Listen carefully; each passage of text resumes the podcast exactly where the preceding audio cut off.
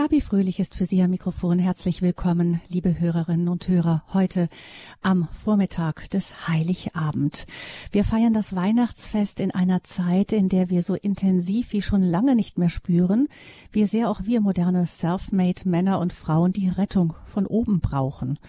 Auch nach eineinhalb Jahren hält ein kleines Virus den Erdball in Schach. Ratlosigkeit macht sich breit.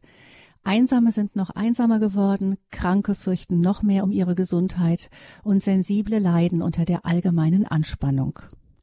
Hinzu kamen in diesem Sommer die Sturzfluten, die mitten im Wohlstandsdeutschland zigtausende Menschen obdachlos gemacht haben, an die 200 Familien trauern um ertrunkene Angehörige. Und für Christen sind die Umwälzungen beim Menschen und Weltbild, das unserer Gesellschaft zugrunde liegt, ähnlich erschütternd. Der Heiligabend ist dieses Jahr wohl etwas von dem lustigen Zipfelmützengedudel in den Kaufhäusern befreit worden. Selbst der Glühwein auf den Weihnachtsmärkten bleibt vielen etwas im Hals stecken.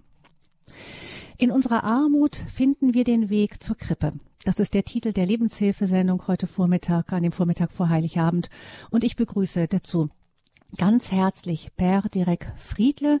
Er ist ein Priester, der aus Deutschland stammt und in Paris, aber ins Bistum, zum Bistum Paris gehört und uns auch aus der Gegend von Paris zugeschaltet. Herzlich willkommen, Per Direk.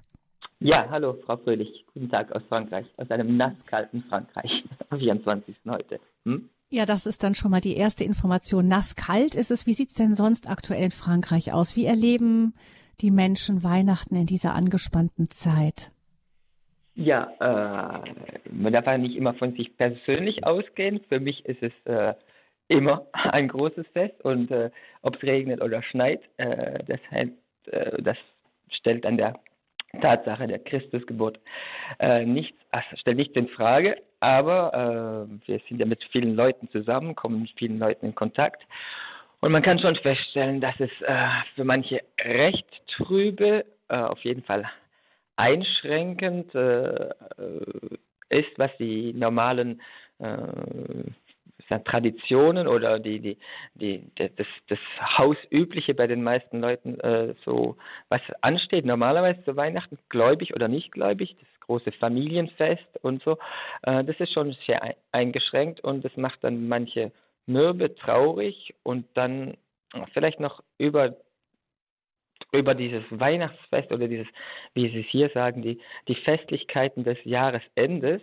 ähm, äh, über das alles hinaus die Perspektive für das neue Jahr. Also das ist, glaube ich, das Zermürbendste an allem. Und wie es meine Mutter gestern nochmal gesagt hat, ich habe mit ihr auch nochmal darüber diskutiert und äh, sie gerade mal auch noch auf diese Radiosendung hin äh, von meiner Seite her ausgefragt, wenn man so sagen darf. Äh, ich habe dann mit dieser Mut Familienmutter gesprochen und die hat gesagt, was das Schwierigste eigentlich gerade ist für die Jugendlichen, die jungen Leute, ist, dass überhaupt nirgendwo mehr äh, ähm, Halt oder Orientierungspunkte sind. Es fließt alles so auseinander. Wir haben auch noch unseren Wahlkampf jetzt, der damit äh, groß auf die Vorder auf die erste, auf dem ersten Platz, also auf der ja, der Medienseite auch steht. Mhm. Ein ganz äh, zerstrittener Wahlkampf jetzt schon zu Anfang.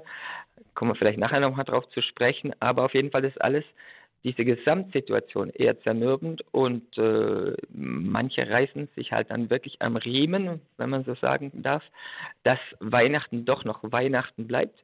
Und da schließe ich dann auch wieder Ungläubige äh, oder Nichtgläubige vielmehr, nichtgläubige Menschen ein, die versuchen alles zu tun, dass die Familie doch noch zusammenkommen kann äh, und äh, auch wenn es im kleineren Rahmen jetzt ist und äh, und dann doch noch Tests gemacht werden und Auto, äh, äh, wie sagt man, die, die, die, die, die Tests, die man selber machen kann. Äh, bei uns heißt es mhm. Autotest, also den man bei, zu Hause dann. Ähm, mhm.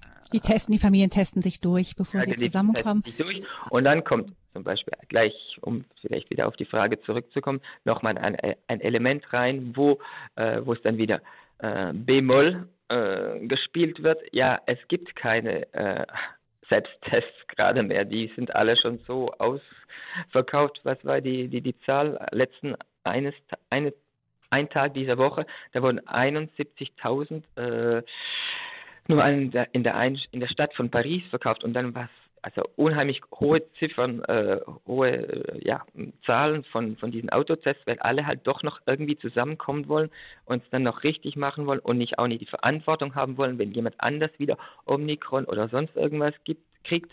Äh, also ist ein bisschen Stress und Spannung dann schon da, wobei, ähm, wie gesagt, alles versuchen, das dann doch noch auf einen normalen Nenner zu bringen, aber es ist halt einfach nicht so, weil auch die von der Medienseite her, ich habe es jetzt auch nochmal aufgemacht vor der Sendung, unheimlich geschürt wird und jetzt ist hoch, hoch, äh, Höchstzahl, was war es heute Morgen? Inzidenzgebiet. 91.000 im Krankenhaus und 3.000 in der Intensivpflege und so weiter. Und das wird immer äh, ja immer noch mal wiederholt und noch mal wiederholt und noch mehr impfen und äh, pipapo. Da kommen wir bestimmt also noch Das heißt, das Thema beherrscht das Weihnachtsfest. Also auf jeden Fall, die Stimmung ist dann schon gedrückt, auch wenn der einzelne Mensch, die einzelnen Familien versuchen, das äh, zu überspielen, zu übergehen und äh, die, die Freude äh, des Zusammentreffens dann äh, aufflammen zu lassen. Hm? Mhm. Ähm, vielleicht ist es so, dass aber eine doch offensichtlich Botschaft angekommen ist. Man hat, wenn einem etwas genommen wird, dann ähm, dann weiß man es vielleicht hinterher besser zu schätzen. Und mir scheint, dass der Wert gerade der engeren Familie an sich doch jetzt wieder ähm, nochmal neu empfunden wird. Und vielleicht gerade da, wo sie eben einigermaßen harmonisch ist, besonders schwierig wahrscheinlich gerade dann, wenn es da noch Konflikte gibt. Ja, also das ist auf jeden Fall sicher. Äh, ist ja eigentlich so, wie sagen wir, Volksweisheit. Äh, wenn man es nicht hat, alles, was man nicht hat, fängt man dann mehr an zu schätzen. Oder wie es die, die, die, die Briten sagen, äh, die Distance makes the heart grow fonder. Äh, also die, die, der, der Abstand oder die Entfernung äh, lässt das Herz äh, nicht wehmütig, weh, wehmütiger werden, aber ähm, verlangender werden. Ja, äh, je, je weniger das haben, was wir eigentlich, an was wir gewohnt sind, äh, desto mehr wird unser Bewusstsein dann groß, dass was eigentlich wirklich das, das Wichtige, das Existenzielle und das Essentielle ist. Und von das dem hm. Standpunkt aus könnte man dann ja auch was Positives aus dieser Katastrophe, katastrophalen äh, Situation äh, rausleiten. Ja. Hm. ja, also ich gestehe, es hat noch nie in, in meiner Zeit, in der ich lebe, einen Advent gegeben, in dem ich die Texte so angesprochen haben, wo ich das Gefühl hatte, die sind so aktuell wie nie, eben diese Sehnsucht nach dem Erlöser mhm. und so weiter. Nach Licht, mhm. Wärme, äh, zusammen sein. Also meine ganze Beispiel bin ich wahrscheinlich der Einzige, aber meine ganze Adventspredigt, vor allem unter der Woche dann auch, äh, hm, äh, wie sagt man auf Deutsch, äh, äh, ja, stützt sich auf das Modell der heiligen Familie, die ja dann mit Josef und Maria, Jesus ist noch in Marias Leib, ähm, Josef und Maria, äh, die sich in widrigen Umständen vorbereiten müssen auf ein wunderschönes äh, er äh, Ereignis, selbst wenn Jesus nicht Jesus wäre. Die Geburt eines Kindes sollte normalerweise ein, ein wunderbares Ereignis sein und ist es auch im, wahrscheinlich im, in, der, in der größten Anzahl der Geburten ist es dann auch so.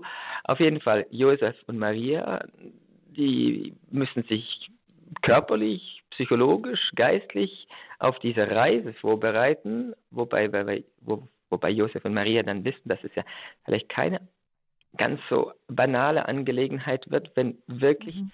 das Gotteskind in dem Leib Marias ist, dann werden die, die, wie sagt man, die, die dunklen Mächte auch nicht einfach nur da äh, bewundern zuschauen, sondern die werden versuchen zu verhindern, was es zu verhindern gibt von ihrem Standpunkt aus oder was sie verhindern wollen. Und dann auch diese, schon allein diese geografische Reise, dieses Deplatzieren von Nazareth bis nach, nach Jerusalem, über, über Jerusalem hinaus nach, äh, nach Bethlehem, äh, das, das ist ja keine, ähm, wie sagt man, keine, keine Gartenparty. Das, das ist kein, kein Spaziergang, auch dahin. Mhm. Ja, kein Spaziergang und äh, zwischen körperlich, psychologisch, geistlich, ja, ähm, war da schon ein, ein Kampf im Gange.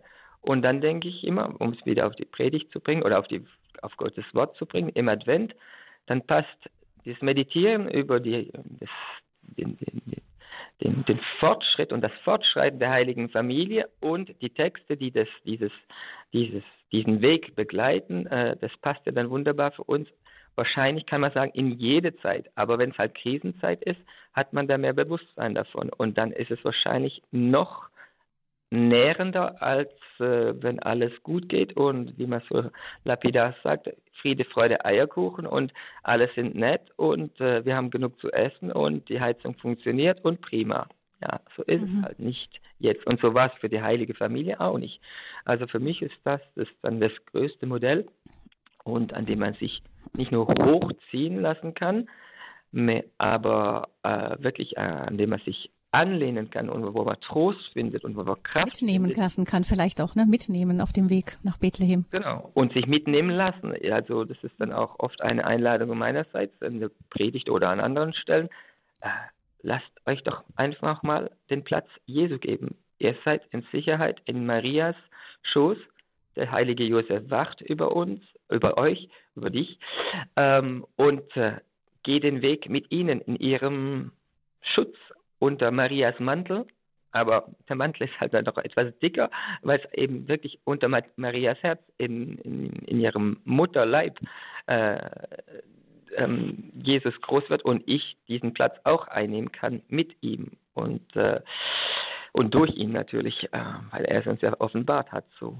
Und äh, da kann dann ganz viel Positives passieren und ganz viel äh, im, ja, auch im positivsten Sinne Entspannung passieren. Es kann um uns viel, viel, viel passieren, aber wenn ich mich in mir und aus mir raus und in Gott in Sicherheit fühle, dann kann wirklich die Bombe neben mir hochgehen und dann, ja, betrifft mich das trotzdem, aber, aber ich habe einen anderen Aufstützpunkt oder einen, ja, einen anderen Stützpunkt und äh, breche vielleicht nicht so zusammen wie jemand, der das nicht hat. Voilà. Mhm, mhm. Wir versuchen auch mit dem Programm von Radio Horeb eben dieses Bewusstsein lebendig zu halten. Übrigens Liebe Hörerinnen und Hörer, die Seelsorge-Hotline wird heute von 15 bis 22 Uhr durchgehend besetzt sein. Einfach, wir wissen, dass das manchmal wirklich nicht einfach ist, auch da eben diesen Anschluss an Maria und Josef nicht zu verlieren auf dem Weg nach Bethlehem. Gerade wenn man das Gefühl hat, äh, man hinkt, man kommt nicht vorwärts, dann Sie können gerne anrufen. Unsere Seelsorger sind für Sie da von 15 bis 22 Uhr heute. Ich werde die Nummer am Ende noch durchgeben mehr als reinen Wohlstand verloren, alles Materielle verloren haben viele Menschen in diesem Sommer im Ahrtal. Und man kann sich vorstellen, dass nach solch einer Katastrophe wie diesen Überschwemmungen die ganze Häuser weggerissen, in den Abgrund gerissen haben, bis zum zweiten Stock unter Wasser gesetzt waren und wo die Fundamente und alles irgendwie teilweise kaputt gegangen ist, dass das jetzt nicht innerhalb von ein paar Monaten alles wieder dasteht wie vorher, sondern immer noch unglaublich viel zu tun ist. Wir sind verbunden hier in dieser Sendung auch mit zwei Helfern aus dem Projekt Arche und das schreibt sich mit AHR sowie die Ahr, die ja als ganzes Tal überschwemmt hat, die Arche, die, Ar die Ahr. Und ähm, die Arche wurde gegründet von Helfern dort spontan eben nach der Flutkatastrophe, um Menschen zu helfen. Und manche, viele, viele waren da direkt nach den Überschwemmungen im Juli. Und ich glaube, das hat auch viel im Ausland beeindruckt, wie groß die Hilfsbereitschaft war bei uns da. Aber es sind Helfer tatsächlich bis jetzt durchgehend immer noch dort und haben die Menschen dort auch nach den Wochen und Wochen und Monaten, die schwer waren, nicht allein gelassen. Unter anderem sind das Jörg Peter Roos und Christine Törner-Roos, ein Ehepaar, die eben bald nach den Überschwemmungen ins Ahrtal gefahren sind, dort angepackt haben und sie sind heute mit uns verbunden. Grüß Sie, Herr und Frau Roos. Ja. Schönen guten Morgen, Frau Fröhlich. Guten Morgen, Frau Fröhlich. Sie stammen ja aus der Sie stammen ja aus der Nähe ähm, von Darmstadt, aber Sie sind uns jetzt wieder zugeschaltet, auch aus Bad Neuenahr im Ahrtal. Sie sind ungefähr, haben Sie mir ja gesagt, Herr Roos, vier Tage die Woche im Ahrtal als selbstständiger Heizungsbauer. Das ist genau das, was im Moment dort ähm, immer noch wahnsinnig gebraucht wird, oder? Diese, dieses Handwerk, dieses einfach wissen, wie es geht und zupacken. Genau, also es werden Helfer aller Art gebraucht, egal ob im Versorgungszelt oder auch einfach um bei den Menschen zu sein oder dort zu helfen, kleine Bodengänge oder Hilfsleistungen bei den Anwohnern äh, zu machen, aber natürlich vor allen Dingen im Moment Handwerker, weil die ersten Arbeiten, die haben die vielen, vielen freiwilligen Helfer erledigt, die dort waren, die jetzt auch eine Pause machen über Winter. Mhm. Und jetzt werden Handwerker gebraucht, die wirklich äh, fachkundig dort äh, wieder installieren, machen, tun, also alle Gewerke, die es so gibt. Ja. Mhm. Das ist das, was Sie mitmachen. Sie sind ja schon quasi ins Ahrtal gezogen, könnte man sagen. Ja, nicht ganz. Also wir haben unseren Wohnwagen dort stehen. Also da ist ein ganzer Wohnwagen oder Wohnmobilpark von Helfern in der Arche. Und ähm, genau, wir sind halt so, ich sag mal so vier Tage die Woche etwa zu Hause, drei Tage dort im Ahrtal und helfen dann dort vor Ort. Also ich organisiere hauptsächlich und ja, und versuche halt auch Handwerker zu akquirieren, was sich aber sehr schwierig gestaltet. Hm. Ähm, was ist das denn für eine Gemeinschaft, die da auf diesem Campingplatz kampiert? Das sind einfach Helfer. Also angefangen hat äh, ein, Mann namens Lukas Bornschlägel, der aus Ahrweiler ist. Der war am Tag eins nach der Flut dort und hat dort angefangen mit äh, Notstromaggregate, um Handys und Tablets zu laden, weil die Leute ja kein Telefon, kein Strom, kein Wasser, kein gar nichts mehr hatten. Und dann haben die, hat sich das so entwickelt, dann haben sie einen Kaffeestand gemacht und Brötchen geschmiert, weil die Anwohner ja auch zu Hause nichts mehr kochen konnten und so war ja alles weg. Und ähm, dann kamen immer mehr Helfer dazu und die haben dann irgendwann den Verein Die Arche gegründet. Genau, und der ist halt jetzt dort um zerstörten Campingplatz, ist da jetzt das Camp, nennen wir das, und dort ist das Büro und alles. Da ist ein Versorgungszelt, da gibt es alles Mögliche, da gibt es Friseure, ein Podologe, haben wir dort eingerichtet, dass sie ihrer Arbeit wieder nachgehen können. Es ist jetzt zuletzt mhm. ein Sportzelt äh, aufgebaut worden für Kinder, was die Vereine an uns angetragen haben, dass die Kinder wieder ein bisschen Sport treiben können und halt ein riesiges äh, beheiztes Versorgungszelt, wo es vom Frühstück bis Abendessen alles gibt, wo sich halt Anwohner und Helfer auch treffen und dann da auch viele, viele Gespräche geführt werden. Mhm. Ähm, Frau Roos, Sie sind in diesem Versorgungszelt im Einsatz. Was ist denn das, was Sie da so von den Menschen hören? Also die Menschen sind eigentlich sehr schnell bereit, sehr viel ähm, von sich auch zu erzählen. Die haben oft ganz viel erlebt in dieser Nacht und ähm, erzählen das auch relativ schnell.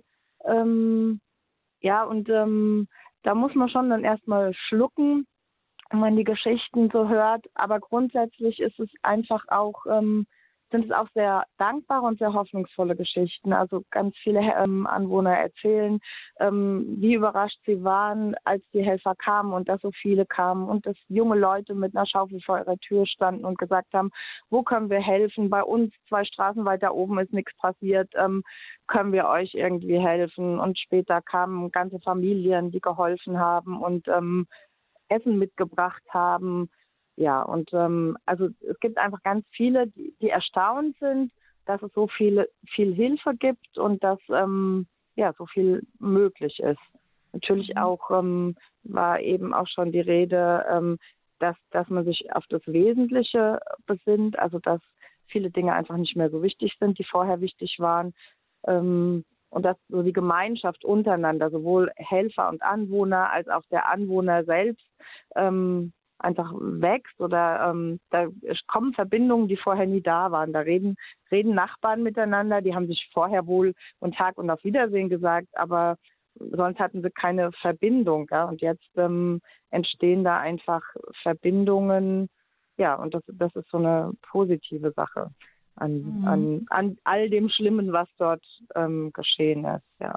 Mhm. Ich, genau, ich wollte noch sagen, Entschuldigung.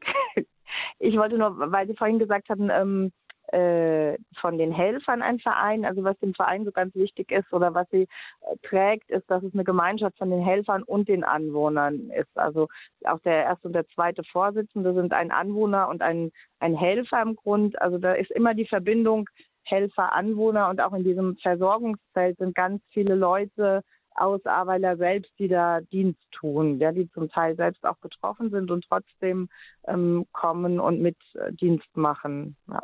Mhm. Genau.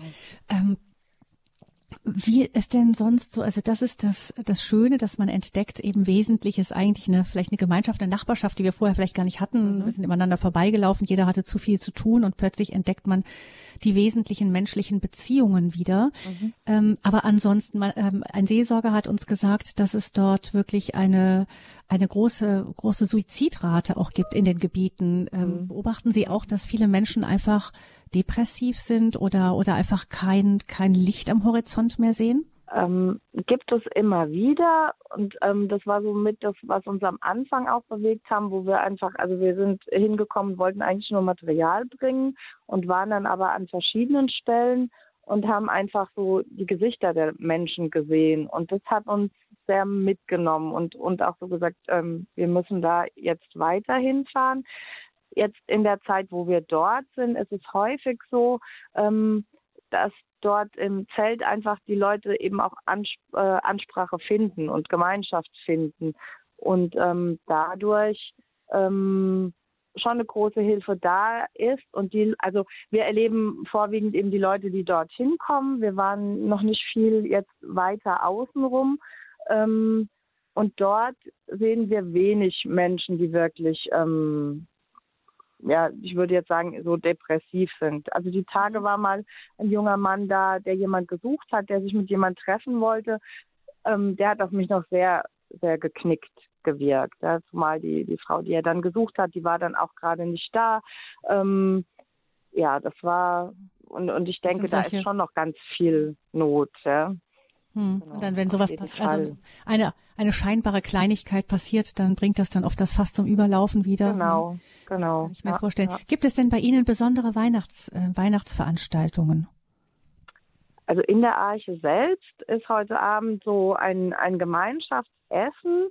Ähm, wir hatten auch überlegt, ähm, irgendwie einen Gottesdienst zu machen. Dann ähm, waren wir aber etwas spät in der Organisation, so dass es ganz in der Nähe am Kalvarienberg, das ist ein ehemaliges Kloster, da gibt es schon eine ähm, heilige Messe, eine Christmette um halb elf und wir wären um halb zehn, zehn gewesen, sodass wir uns dann mit dem Ortsfacher geeinigt haben, dass ja ähm, die Menschen dann auch dort vor Ort einfach mit in den Gottesdienst kommen können. Wir haben es dann nochmal angeboten als Ausweichmöglichkeit, ähm, falls es einfach wettermäßig, weil der findet dort draußen im Klostergarten statt, ähm, damit das wettermäßig äh, möglich ist.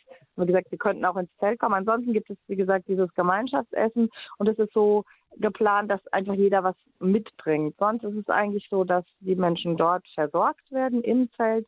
Das Essen wird geliefert, beziehungsweise dort ist auch ein Koch vor Ort, der dann dort ähm, das Essen zubereitet. Und heute Abend ist es so, dass jeder was mitbringt, damit eben auch jeder irgendwie teilhaben kann und sich selbst mit einbringen kann zu dieser mhm. Veranstaltung. Hm. Wie erleben Sie denn, Frau Roos, ganz persönlich Weihnachten in diesem Jahr? Für uns ist es ähm, an sich irgendwie ein, ein, großer, großer Umbruch jetzt auch in der Familie, weil unsere Kinder nicht mehr so zu Hause sind. Also von daher ist es schon ganz anders. Ähm, dann ist es ähm, ja dort nochmal eine ganz andere Situation und ähm, also ich freue mich sehr auf heute Abend, weil wir einfach auch neue Freundschaften geschlossen haben mit Menschen dort vor Ort. Ähm, ja und Weihnachten ist einfach ähm, ja eben ein besonderes Fest, wenn wir auf diese Geburt warten und uns freuen und uns freuen oder uns wünschen, dass ähm, Jesus in unseren Herzen geboren wird, in unseren Familien geboren wird und dort auch in dieser Gemeinschaft geboren wird oder in, ja, in allen Herzen dort, die vielleicht betrübt sind oder die nicht weiter wissen. Ja. Mhm. Vielen Dank, Frau Roos. Ähm, Herr Roos, äh, was wünschen Sie den Menschen im Ahrtal und in der Umgebung für dieses Weihnachtsfest ganz besonders? Also das ist relativ einfach, weil die Menschen dort wünschen sich das auch selbst und ich ihnen auch, dass diese Gemeinschaft und diesen Zusammenhalt, diese Brüderlichkeit, dass das erhalten wird. Also das sprechen die auch tatsächlich aus. Äh, ein Anwohner hat mal zu mir gesagt, sagt der Jörg Peter, ich glaube, du verstehst es. Die Flut war das Beste, was uns passieren konnte, jetzt so in Anführungszeichen. Natürlich nicht das ganze, die ganze Not, die da jetzt entstanden ist, aber das im Nachhinein, was sich da entwickelt hat, hat er damit gemeint, das ist so phänomenal, das beeindruckt alle Helfer und alle ähm, Anwohner dort auch und dass sie das dass sie dies äh, erhalten können. Wenn jetzt, ich meine, es läuft ja eh noch jetzt ein, zwei Jahre, bis das jetzt mal die Wohnungen und alles wieder bezugsfertig sind, weil die haben ja alle ihre Wohnungen noch nicht bezogen, aber dass sie das im Nachhinein erhalten können, diese Gemeinschaft und das Zusammenhalt und dass da vielleicht auch noch ein bisschen was entsteht, dass noch einige auch zum Glauben vielleicht finden, weil es gibt in der Arche auch immer morgens ein Gebet Zeit. Äh, da kommen noch sehr wenige, aber das kann ja auch noch wachsen. Und das wünsche ich den Menschen dort und dass natürlich, dass noch viele Helfer kommen die nächsten ein, zwei Jahre. Mhm. Ja, vielen Dank, Herr Roos. Sie haben auch vorgeschlagen, dass man vielleicht auch, wie wir für die Gefangenen Radios spenden, sowas auch vielleicht fürs Ahrtal und Erftal und so weiter in Gang setzen könnte. Ein schöner mhm. Vorschlag, um die Menschen zu begleiten, die einfach immer eine schwere Zeit durchmachen. Aber ich denke, wir haben von Ihnen viel über das Wesentliche der Weihnachtsbotschaft hören dürfen. Vielen herzlichen Dank, dass Sie auch ähm, ja auch als Radio Horeb Hörer und als gläubige Menschen vor Ort sind und den Menschen eben diese diese Hoffnung in die Dunkelheit mitbringen. Vielen herzlichen Dank Ihnen auch, dass Sie heute mit dabei waren. Dankeschön, Herr und Frau Roos. Bitte schön und schönes Weihnachtsfest, ein gesegnetes Weihnachtsfest an alle Hörer und an das Radio Horeb Team und natürlich an die Menschen im Flutgebiet. Dankeschön. Kommen wir noch zu Per Derek. Ähm, per Derek, was ist das, äh, was ist in dem, was ähm, Herr und Frau Roos uns gesagt haben, was ist da an Bein Weihnachtsbotschaft für uns in diesem Jahr zu finden? Ich reagiere ganz spontan auf die, die, die einen der letzten Sätze von Herrn Roos, äh, was er zitiert hat, äh, was die, die Betroffenen da selber auch gesagt haben. Die Flut ist vielleicht das Beste, was uns äh, in letzter Zeit und langer Zeit passiert ist. Natürlich wie es Herr Roos dann auch gesagt hat, in Anführungsstrichen. Aber äh, ja, dass diese, diese Not zur Menschlichkeit wieder zurückführt, äh, kommt man gleich von, vom Ahrtal äh, über Haiti, Kalkutta, egal wo bei uns, in, in Europa oder in den westlichen Ländern, in, über ganze ganzen Situationen, wo, wo Not und Not am Mann ist, äh, kommt man ganz einfach wieder auf die, die, die, die auf die das Krippen, äh, wollte gerade sagen Krippenspiel, aber das stimmt nicht, in die, die Weihnachtsgrotte, in den Weihnachtsstall, in die Weihnachtshöhle von Bethlehem, ähm, wo es dann doch auch äh, keine Zentralheizung gab, wo ein armer kleiner Ochs wahrscheinlich allein irgendwo in seinem Stall stand und dann im Endeffekt nach Josef und Maria und Jesu Ankunft äh, dann die armen Hirten, die armen, streng riechenden Hirten, die von allen nicht so besonders hoch äh, an, äh, geachtet wurden, äh, die dann auch noch ankommen in dieser, in dieser, ähm, ja, für die, die schon in, in, in, in Bethlehem waren, in dieser Höhlenwohnung, in dieser Troglodyten, äh, ja, in diesem Troglodytenstall, der dann zur, zur Weihnachtskrippe wurde durch die, die Anwesenheit Christi.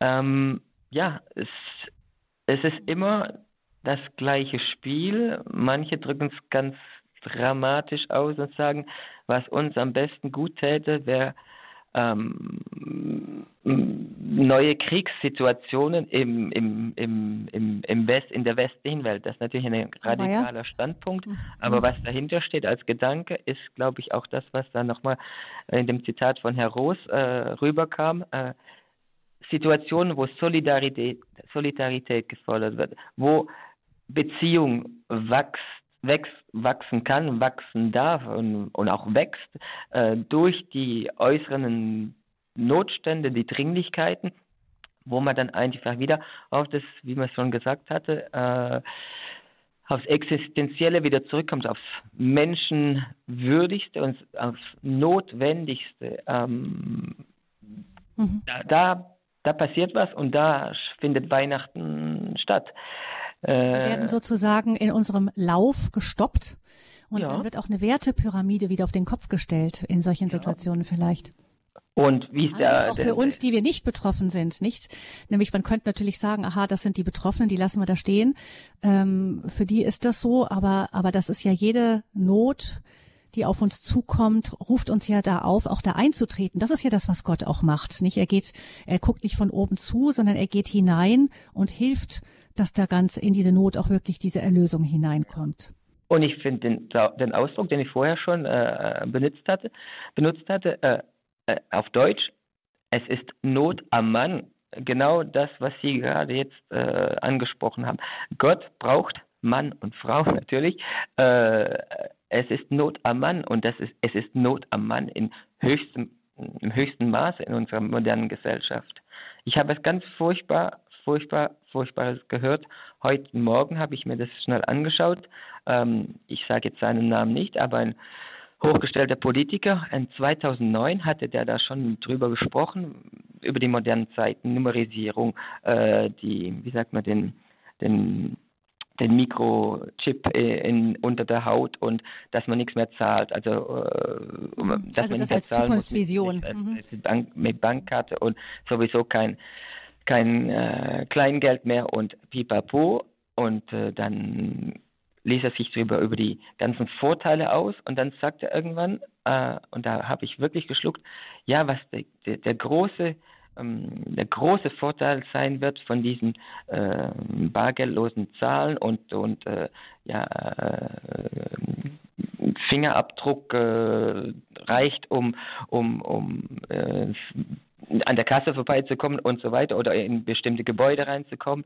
Äh, die, ich weiß nicht, dieses biometrische äh, Ablesen von, von, äh, von, von menschlichen Daten.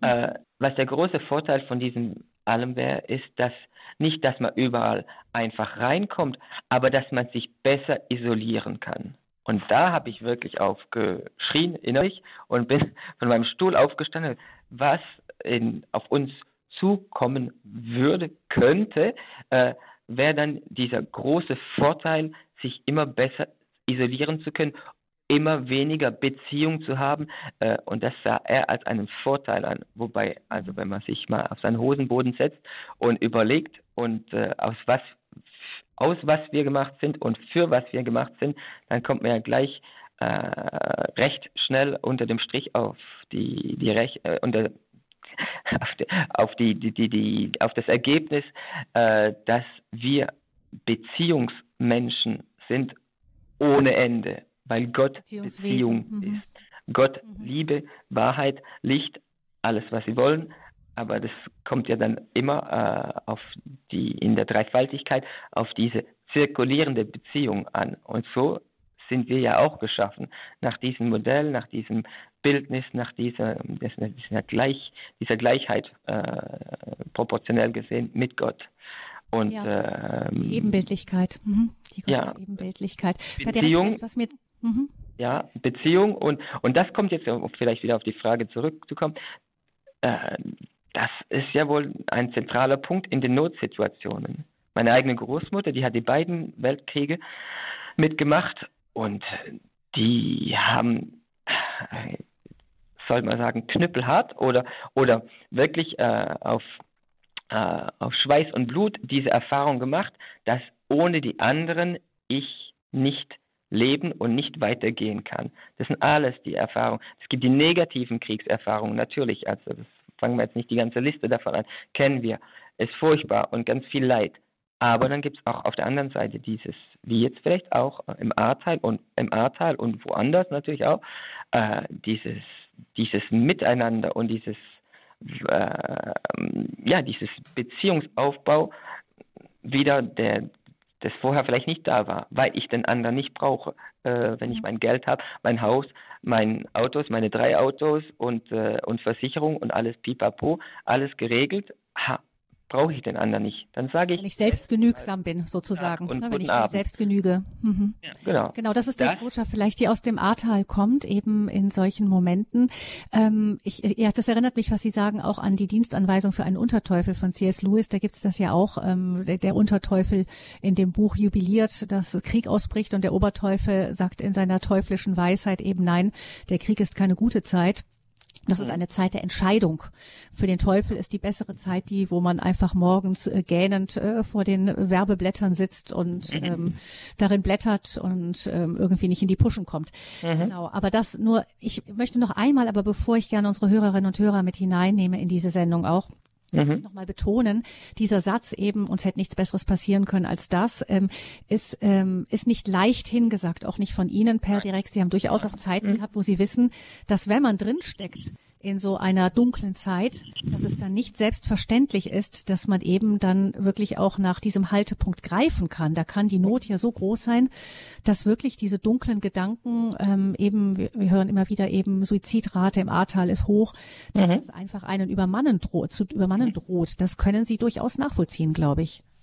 Absolut. Und da geht der Ruf nicht an die, die Betroffenen von der Notsituation, da geht der Ruf an die, an die, die auf dem Trockenen sitzen, gerade jetzt im Ahrtal, passt das natürlich von, vom, vom, vom, vom Sprachgebrauch äh, prima her, aber ich meine auch jetzt, egal woanders, äh, wir, die wir ähm, tatsächlich auf dem Berg oben sitzen oder äh, wenn man es jetzt mit, mit, mit Haiti oder anderen Krisengebieten äh, nochmal vergleicht, äh, die wir, die wir haben, wenn wir nicht da äh, einschreiten, wenn wir da nicht äh, zur Hilfe kommen, dann sind wir die, die, die, die wirklich im Sinne, im geistlichen Sinne, die Leidtragenden, weil wir die dann, dann sind wir die Opfer, weil wir nicht tun, was wir könnten. Und dann sind wir die Traurigen und dann sind wir die Depressiven und dann sind wir die, die, die, die, die, ja, vielleicht auch die Schuldigen, wenn es für die anderen nicht weitergeht.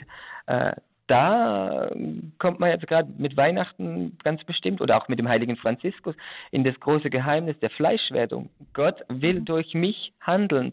Gott will in mir geboren sein und ist hoffentlich in den, in den meisten Christen oder in allen Christen in ihnen geboren, damit wir den anderen zur Hilfe kommen können, die, die vielleicht wirklich materiell drin hängen, aber vielleicht noch viel mehr äh, geistlich oder auch psychologisch drin hängen. Das kann uns allen passieren. Äh, und äh, wenn es mir jetzt nicht passiert ist, dann bin ich derjenige, der, der gerufen und gesandt und geschickt werden kann, auf jeden Fall, äh, um den anderen zu, zur Hilfe zu kommen. Mhm. Das Das sind die beiden Botschaften, die ich jetzt von mhm. Die wir jetzt von Weihnachten mitnehmen. Das eine ist, also die Armut versperrt uns nicht den Weg zum Weihnachtsfest, sondern sie eröffnet uns den Weg noch mehr zur Krippe. Die nicht umsonst sind die Armen ähm, die ersten, die an der Krippe auftauchen in Bethlehem. Und das zweite ist, ähm, das Weihnachten ist gleichzeitig ein, ein Ruf an uns. Ähm, Es gibt ja diesen flotten Spruch, mach's wie Gott, werde Mensch. Ähm, Das klingt jetzt mal so leicht gesagt, aber da steckt eine tiefe Weisheit dahinter. Eben schauen wir, dass auch wir in, so wie Gott in unsere Armut hineinsteigt, dass wir das auch in unserer Umgebung tun. Gerade für die Menschen, die vielleicht, für die sonst vielleicht der Weg eben zu dieser Weihnachtsbotschaft verschlossen bleibt. Ähm, Ich möchte an dieser Stelle gerne unsere Hörerinnen und Hörer auch mit hinein einladen in diese Sendung. Vielleicht haben Sie selber auch persönliche Erfahrungen zu erzählen davon, wie Gott in der Armut gerade, wie Weihnachten mitten in Not und Armut wird. Oder Sie haben Fragen auch an Per Direkt, der weiter mit uns verbunden bleibt. Unter 089 517 008 008. Das ist die Nummer zur Sendung 089 517 008 008.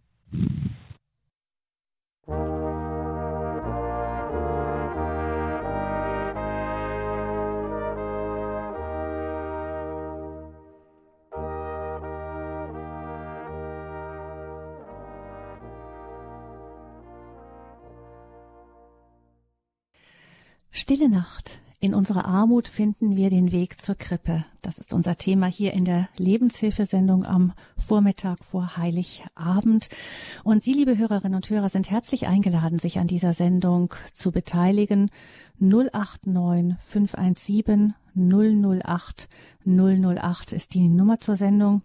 Sie können ähm, gerne auch erzählen. Vielleicht gibt es manche unter Ihnen, die noch in der Kriegs- oder Nachkriegszeit Weihnachten erlebt haben, daran noch Erinnerungen haben, wie das damals war.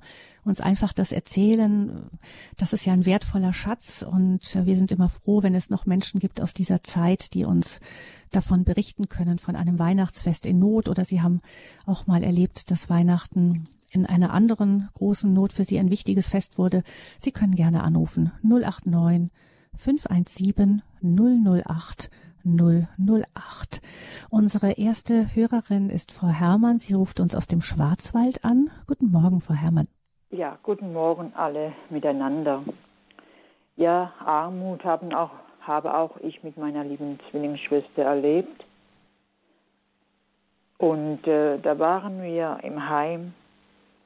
Wir waren so arm, wir haben überhaupt gar nichts gehabt. Wir waren unterernährt. Aber wir haben uns immer so gefreut, wenn der Direktor des Heimes kam und uns äh, einiges gegeben hat, wenn es nur eine kleine Tafel Schokolade war oder sonst irgendetwas. Das Wichtigste ist ja das Kostbarste, was wir haben, nicht die Geschenke, sondern Jesus Christus, der Mensch geworden ist. Und das ist das Kostbarste, was ich noch habe in meinem Herzen. Das andere ist einfach Nebensache. Und ich wünsche und, und wäre so froh, wenn ich auch unter denen wäre, die so arm, so arm waren, wären und denen diese frohe Botschaft von Jesus bringen würde. Was würden sie dann, die, die Menschen denken, ach, ja, du hast recht, Christus ist das schönste Geschenk, das wir je überhaupt haben. Und wir können uns bei Jesus Kraft holen. Und, er, und, auch, die, und auch die Hirten, die waren die einfachen Menschen, dass die, die Engel zu den Hirten kamen und die waren ja so erschrocken. Und als sie dann hörten, dass Jesus geboren worden ist und uns retten will, also sind sie in den Stall und haben sich so gefreut, als sie das Kind sahen. Sie knieten nieder und jubelten und lobten Gott. Oh mein Jesus, hilf auch allen anderen Menschen, die so arm sind, damit sie das, das, das schönste und das beste Geschenk erleben können. Ich wünsche euch allen, der ganzen Horeb-Familie, eine gesegnete Weihnachts Weihnacht und immer äh, denket daran, wenn man wieder arm ist, das ist überhaupt gar nicht schlimm, auch wenn noch so schlimme Zeiten kommen. Wenn ich an, Jesus denke, der gibt uns Trost, er gibt uns Kraft, er will uns alle retten. Und eines mhm. Tages sind wir ja alle in der ewigen Heimat und am himmlischen Hochzeitsmahl und in den schönen Wohnungen, die Jesus uns doch für alle bereitet hat. Ich danke Jesus aus ganzem Herzen. Halleluja. Mhm. Frau Herrmann, ähm, ich denke jetzt auch an Menschen, die zum Beispiel, Sie waren damals im Heim, die jetzt vielleicht allein sind, die vielleicht auch keine großen Familienbesuche haben und so. Ähm, ich weiß es von den Menschen, die im Gefängnis sind, für die ist Weihnachten immer ein ganz, ganz schwieriges Fest, nicht? weil das eben so das Familienfest schlechthin ist, auch mit, da verbindet man so oft so schöne Erinnerungen mit. Aber ähm, Sie sagen, nein, auch in jeder Situation kann Weihnachten ein tiefes, inniges Fest sein. Ja. Hm. Ich danke euch allen. Vielen Dank, Frau Herrmann. Alles, alles Gute Ihnen. Ein gesegnetes Weihnachtsfest. Ja, danke vielmals. Dankeschön für Ihren Anruf. Wenn Sie anrufen mögen, auch noch, liebe Hörerinnen und Hörer, 089 517 008 008 ist die Nummer zur Sendung. Ähm, per Direkt, ja, äh, das, was Frau Herrmann sagte, geht ja weiter, auch auf der Spur, die wir in dieser Sendung jetzt eingeschlagen haben. Eben, ähm, sie sagte, sie war auch damals ganz arm und hat eben für sie ganz klar gewesen, die Geburt Jesu ist das Wesentliche. Ich mhm. frage mich, ob manchmal, wir machen das ja so gerne eigentlich auch, auch den Kindern was schenken und die Geschenke nehmen ja einen wichtigen Raum bei uns ein und irgendwo ist es ja auch eine schöne Botschaft, zu Weihnachten sich etwas zu schenken und gerade Kinder empfinden vielleicht das Geschenk Jesu noch nicht so abstrakt, sondern eben über ein Geschenk, aber genau. gleichzeitig können gerade diese ganze Geschichte auch ähm, das, die Botschaft auf das Eigentliche, den Blick auf das Wesentliche verdecken.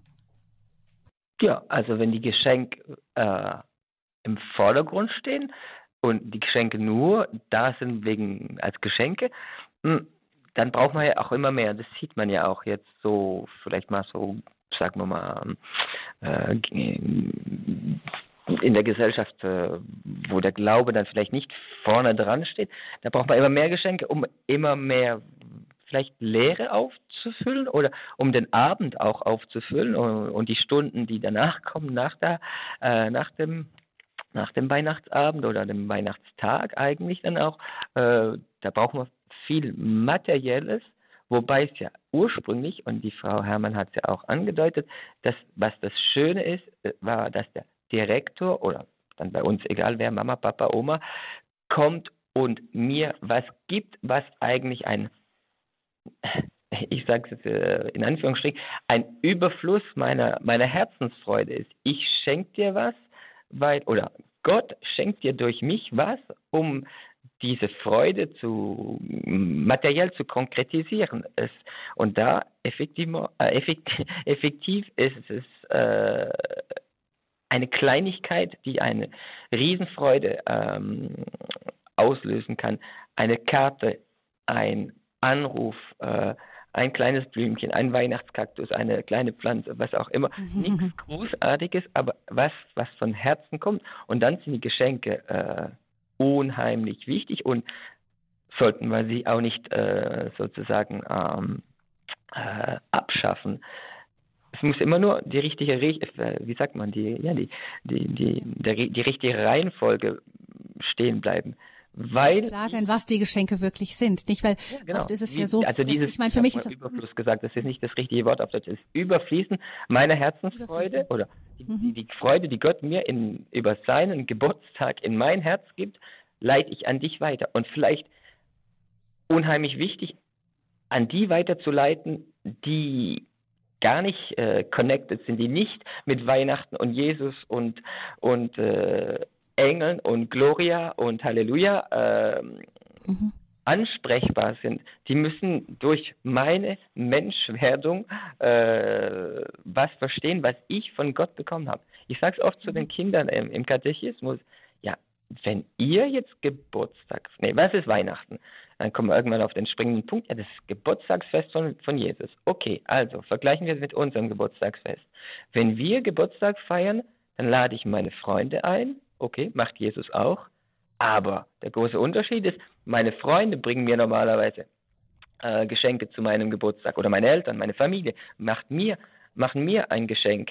Wobei es an Weihnachten genau andersrum ist.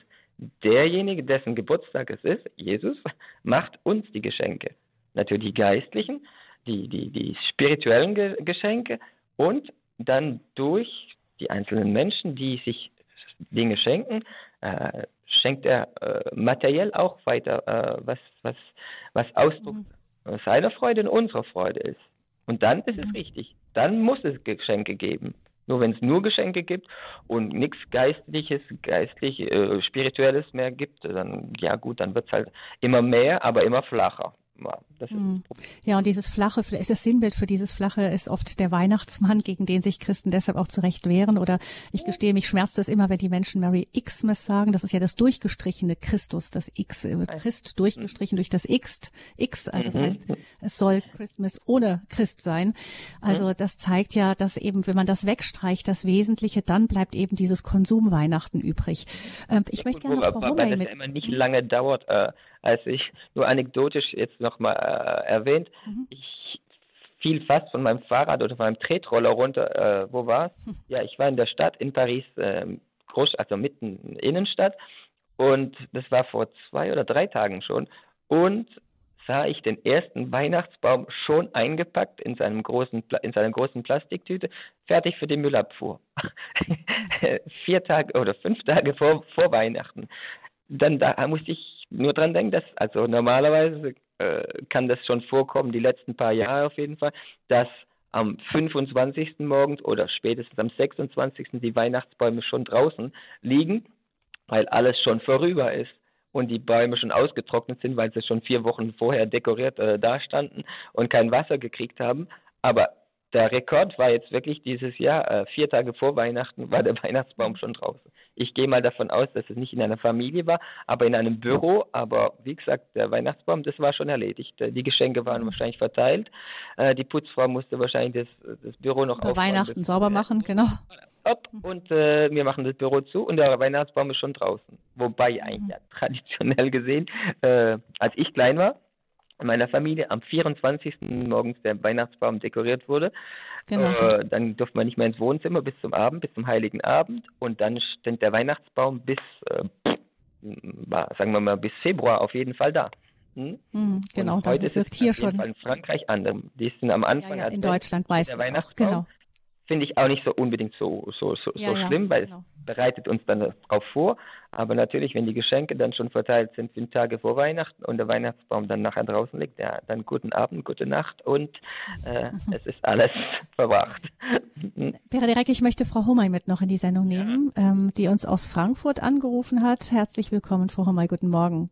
Guten Morgen ähm, ja, das Thema ist ja jetzt sehr auf Geschenke und so weiter gegangen und vorhin äh, handelt sich ja in der Armut, dass äh, Gott ja. in die Armut kommt und ähm, ich möchte einmal dazu sagen, ähm, dass ich wirklich glaube, dass Christus auch in uns nur geboren werden kann, wenn wir ein Stück arm oder unsere Armut erkennen und uns auch arm fühlen, wenn wir glauben wirklich, dass wir alles in der Hand haben und alles regeln und alles machen und mhm. nur organisieren, dann sind wir oft weit weg, da brauchen wir ihn einfach nicht und das wurde vorhin ja auch schon gesagt, wir haben alles und das erlebe ich auch in der Familie.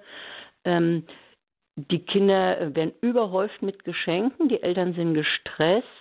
Äh, umgekehrt bekommt aber die Großeltern bekommen nicht mal ein kleines Geschenk oder ein Gruß, weil man hat abgesprochen, man schenkt sich nicht mehr, nichts mehr. Mhm. Ne? Ähm, das heißt, da hat sich so irgendwas verselbstständigt, also einfach die Liebe und das Eigentliche fehlt. Mhm. Also, und ähm, das finde ich so erschreckend, aber das ist sehr verbreitet einfach bei uns in unserer Gesellschaft. Es ist Kommerz. Und ähm, ich war auch mal ein paar Jahre in Indien, da habe ich also ja Armut kennengelernt und äh, da habe ich ja auch erlebt, die Menschen, die waren wirklich arm, die waren krank und saßen von Kliniken, konnten aber die Behandlung nicht bezahlen und hatten ihr krankes Kind im Arm. Aber dennoch war irgendwo immer noch ein Lächeln da oder ähm, eine Akzeptanz der Situation und trotzdem hatten sie eine Freude irgendwo im Herzen. Also ich habe da sehr viel mehr Freude gesehen, frohe Gesichter als hier. Und ich mhm. glaube einfach, ähm, dass das sehr traurig ist, äh, wenn die, wenn die Beziehung zu Gott oder ich sag mal, wenn wir gar nicht mehr erkennen, dass, dass Gott es, äh, äh, das Wesentliche ist, dass er uns alles gibt. Und wenn wir ähm, das nicht mehr wissen und verzweifelt hinterherrennen, um immer mehr, immer mehr, immer mehr, immer mehr zu kriegen und ihn dabei immer mehr zu verlieren, dann, ähm, ja, dann wird alles irgendwie hohl. Und das empfinde ich sehr stark in unserer Zeit. Mhm. Da ist keine Zeit mal irgendwie äh, jemanden, Großeltern anzurufen oder, oder alte Eltern zu besuchen, sondern man ist in diesem Rand drin. Ne? Und da denke ich wirklich mhm. so, ja, das Wichtige geht verloren. Und dann möchte ich noch was sagen. Ich habe jetzt heute Morgen, ich bin also auch im Moment in Anführungsstrichen ein bisschen in Armut. Ich habe mir das Becken gebrochen und äh, liege also im Bett und kann mich nicht bewegen und brauche für alles eine Hilfe. Aber ich habe dadurch ja auch Zeit heute Morgen im Bett liegen zu, man schreibt ja heute auch WhatsApp, WhatsApp zu Weihnachten und ich habe dann ähm, wunderschön von äh, Dresden, äh, Dresdner Kantorei Stille Nacht, Heilige Nacht, die hatten so einen Adventkalender, das habe ich jetzt verschickt und dazu also einfach äh, ja auch an Leute, die eben nicht christlich sind, einfach dazu schreiben, dass eben ja ne, dass das ein schweres Jahr war und dass sich viel verändert hat, aber alle Jahre wieder, da habe ich das äh, kommt das Christuskind mhm. auf die Erde nieder, wo wir Menschen sind, kehrt mit seinem Segen ein in jedes Haus, geht auf allen Wegen mit uns ein und aus. Das habe ich dann dazu geschrieben und deswegen unten drunter ein frohes Weihnachtsfest. Ich glaube, diese zentrale Botschaft, die müssen wir weitergeben. Wir müssen keine Geschenke kaufen oder uns an diesem Rummel beteiligen, aber diese Botschaft weitergeben, damit mhm. ein Stück mehr Weihnachten werden kann bei uns. Mhm. Das wollte ich sagen. Halleluja. Dank, ja. Gut gepredigt. Und, hm? mhm. Ja, äh, weil Sie weil die Dame gerade äh, Indien erwähnt hat, äh, das, also das passt wunderbar mit, äh, was mir die ganze Zeit schon im Kopf rumgeht, beziehungs bezüglich der Armut. Mutter Teresa war selber in ihren Anfängen äh, höchst erstaunt und berührt und gerührt, als sie anfing, Reis zu verteilen und, und äh, andere Nahrungsmittel und so weiter und festgestellt hat, dass die arme Familie in einer Hütte, deren sie der, der sie ein Kilo Reis gegeben hat, das gleich in zwei oder in drei Unterportionen aufgeteilt hat, aber nicht um das irgendwo einzulagern, sondern um es der Nachbarin zu geben, obwohl sie selber gerade jetzt mal dieses Kilo Reis gekriegt hat, gibt die Frau das weiter an die Nachbarin, die noch weniger hat. Und da sagt Mutter Teresa und der heilige Vinzenz hat, von Paul hat es auch schon gesagt, die Armen sind unsere Meister. Die Armen sind, äh, sind reich an dem Reichtum Gottes. Und dann hören wir äh, die Heilige Schrift, wenn, wir, ja, wenn wir lesen, dass, äh, äh wie sagt man es auf Deutsch, ich muss es richtig hinkriegen, äh, wir, der, der Jesus Christus macht uns reich durch seine Armut. Äh, dann hat der heilige Franziskus auf seine Weise ausgelebt. Und wie gesagt, wir dürfen es auch ausleben leben in der einen in der anderen Art mit Krankheit, äh, mit äh, vielleicht materiellem äh, ja, Notstand. Es ist immer schwierig, aber äh, es geht ja auch immer wieder ein Türchen auf für diejenigen, die vielleicht dann doch endlich in diesen Situationen auch nicht mehr nach links, nach rechts, nach vorne oder nach hinten schreien, aber an die richtige Adresse sich wenden, dann nämlich nach oben äh, ihren Blick wenden und dann kommt dieses Licht, kommt dieses, kommt diese Gnade und hoffentlich von der anderen Seite auch her, von der anderen Seite her auch äh, von uns menschliche Hilfe für den anderen. Äh, es müssen alle arm sein, nicht nur die Armen an sich, sondern die Reichen, die vielleicht jetzt eine gute Situation haben, auch arm im Sinne von einfach werden im Herzen, dass wir wieder teilen können. Und dann kommt Freude auf, dann kommt es wieder in die, in, ja, in der Laden wieder in Schwung, äh, wenn man das so mhm. lapidar sagen darf. Mhm. Mir ist noch was hängen geblieben, auch was Frau Hommey sagte, alle Menschen rennen und ähm, sind gestresst. Mir ist da ein Satz im Kopf, den mal ein Freund zu mir gesagt hat, wen der Teufel nicht bremsen kann, den treibt er an. Mhm. Ähm, das ist wahrscheinlich ich denke mal, das, was wir rundherum oft beobachten. Nicht? Wir sind Getriebene und werden immer auf Trab gehalten. Du musst noch dies, du musst noch jenes, du musst noch das, du musst noch das, du musst noch das und kommen nicht zur Ruhe und laufen dann im Grunde in unserer Eile wahrscheinlich an, an der Krippe vorbei. Ja, das, das geht schnell. ja. Ähm, ja. Das heißt, um arm zu werden, heißt es, irgendwo stehen zu bleiben und zu schauen, vielleicht auch auf unseren Nächsten auf die Menschen um uns herum, mhm. ähm, zu schauen, wer ist da noch und, und das wahrzunehmen. Also Stille Nacht ist nicht nur ähm, ein romantisches, wunderschönes Lied, sondern das ist dieses Stillwerden, setzt ja auch dieses Innehalten voraus. Ja, genau. Ich denke, denke das jetzt immer gerade vor allem für den 24. jetzt heute. Wo steht der heilige Josef? Wo ist die Mutter Gottes? Wo ist die heilige Maria? Wie sieht denen ihr Tag heute aus? Die müssen noch laufen, die sind noch nicht angekommen. Der kleine Esel muss auch noch ein bisschen traben, sofern die Maria das noch aushält. Äh, die müssen eine Unterkunft finden. Sind sie schon in Bethlehem oder kommen sie erst heute Nachmittag an? Äh, ähm, das kann jeder für sich selber meditieren und sich führen lassen, geistlich führen lassen. Aber eins ist sicher, äh, wenn der heilige Josef heute nicht die Stille bewahrt, die Ruhe, die innere Ruhe bewahrt, dann bricht alles zusammen. Gleiches für die Mutter Gottes. Heute ist sie oberschwanger und weiß, dass das Kind auf die Welt kommt, unmittelbar. Eines Tages wird sie unter dem Kreuz stehen, ähm, Schmerz ohne Ende, aber immer mit diesem tiefen Gottvertrauen, mit dieser Kraft der Stille. Es kommt ein Licht von oben her. Es kommt ein Licht aus der Finsternis.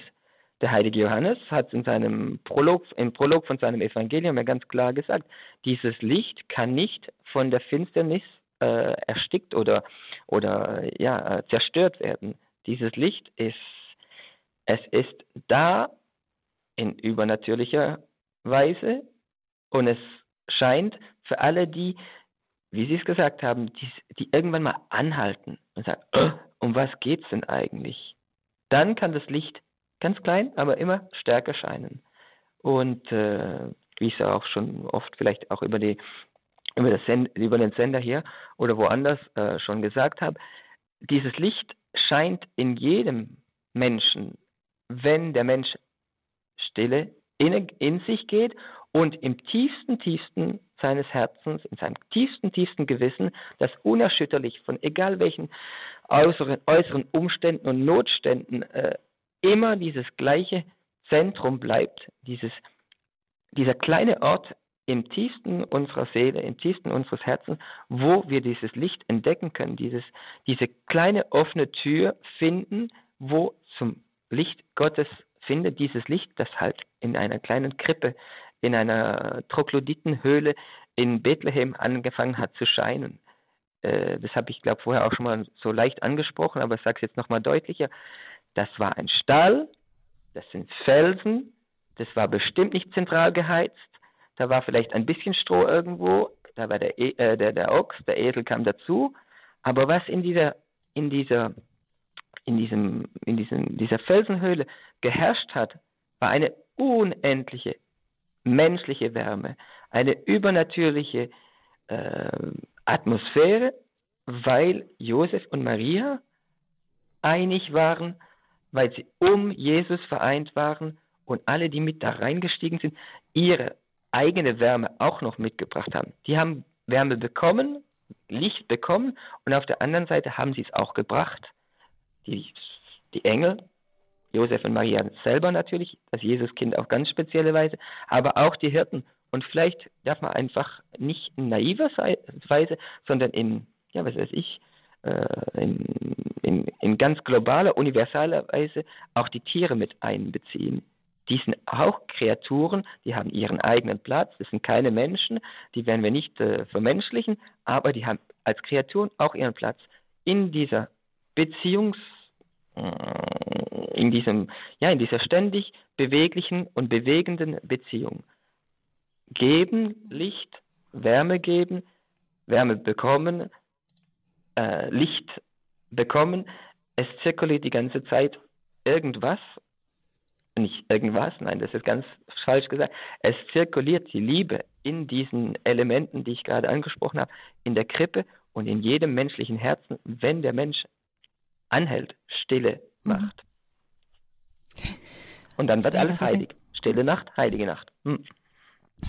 Stille Nacht in unserer Armut finden wir den Weg zur Krippe. Vielen herzlichen Dank, Per Derek Friedle, dass Sie äh, für diese Sendung am Heiligabend bei uns hier in, bei Radio Hureb waren. Vielen Dank. Danke ähm, Ihnen. Alles, alles Gute, Gottes Segen Ihnen nach Paris, eine Stadt, ähm, ja, in der es wirklich auch brodelt im Moment und die dringend ja. den Frieden der heiligen Nacht braucht, wenn wir das richtig von Ihnen gehört haben, nicht? Und genau. Beten Sie für uns. Wir beten auch für, für, für natürlich Radio Horeb, aber für ganz Deutschland auch und die Kirche. Voilà. Ja. Beten wir das eben dieser Friedensfürst in unsere Welt kommt. Ich denke, wir spüren in diesem Jahr ganz besonders, wie dringend wir diesen Frieden brauchen. Vielen Dank, Per Direk Friedle. Alles Danke Gute, Gottes Segen und frohe Weihnachten dann auch. Und Ihnen, liebe Hörerinnen und Hörer, ähm, sei noch die Seelsorge-Hotline empfohlen, die heute von 15 bis 22 Uhr durchgehend besetzt sein wird unter 08328 921 170. Also das ist auch unsere Weise. Wir versuchen Ihnen, liebe Hörerinnen und Hörer, in diesem Jahr an Heiligabend auch ganz besonders nahe zu sein. Wenn Sie Not haben, wenn Sie vielleicht allein sind, wenn Sie traurig sind oder wenn Sie etwas mitteilen möchten, Sie können gerne anrufen in der Seelsorger-Hotline. Unsere Seelsorger sind für Sie da von 15 bis 22 Uhr unter 08328 921 1 7.0. Diese Sendung können Sie gerne nachhören im Internet, wie immer unter horeb.org können Sie auf die Rubrik gehen Leben in Beziehungen unter der Sendereihe Lebenshilfe oder aber Sie suchen im Stichwort nach Per Derek Friedle oder nach dem Titel In unserer Armut finden wir den Weg zur Krippe. Wir wiederholen am Samstag ja immer verschiedenste Sendungen für Sie. Im Moment sind Höhepunkte dran aus dem Jahr 2021, aus dem Jahr 2021. Morgen am ähm, Weihnachtsfest ist keine Wiederholung, aber ähm, da ist dann die Heilige Messe am Vormittag. Aber am 27. Montag hören Sie dann Sehnsucht nach Liebe diesmal auch eine Live-Sendung, Entschuldigung, das habe ich gar nicht eben richtig gesehen, Sehnsucht nach Liebe, wie ich als Prostituierte meine Würde wiederfand. Da wird dann Sophie Hoppenstedt, eine ehemalige Prostituierte, von sich selbst erzählen in diesen Lebenslinien und eben auch, wie dieser Glaube in ihre geboren wurde. Also auch eine weihnachtliche Sendung in dem Sinne. Vielen Dank, sagt Gabi Fröhlich. Ich wünsche Ihnen allen wirklich von Herzen Gottes Segen und ein gesegnetes, friedvolles Weihnachtsfest.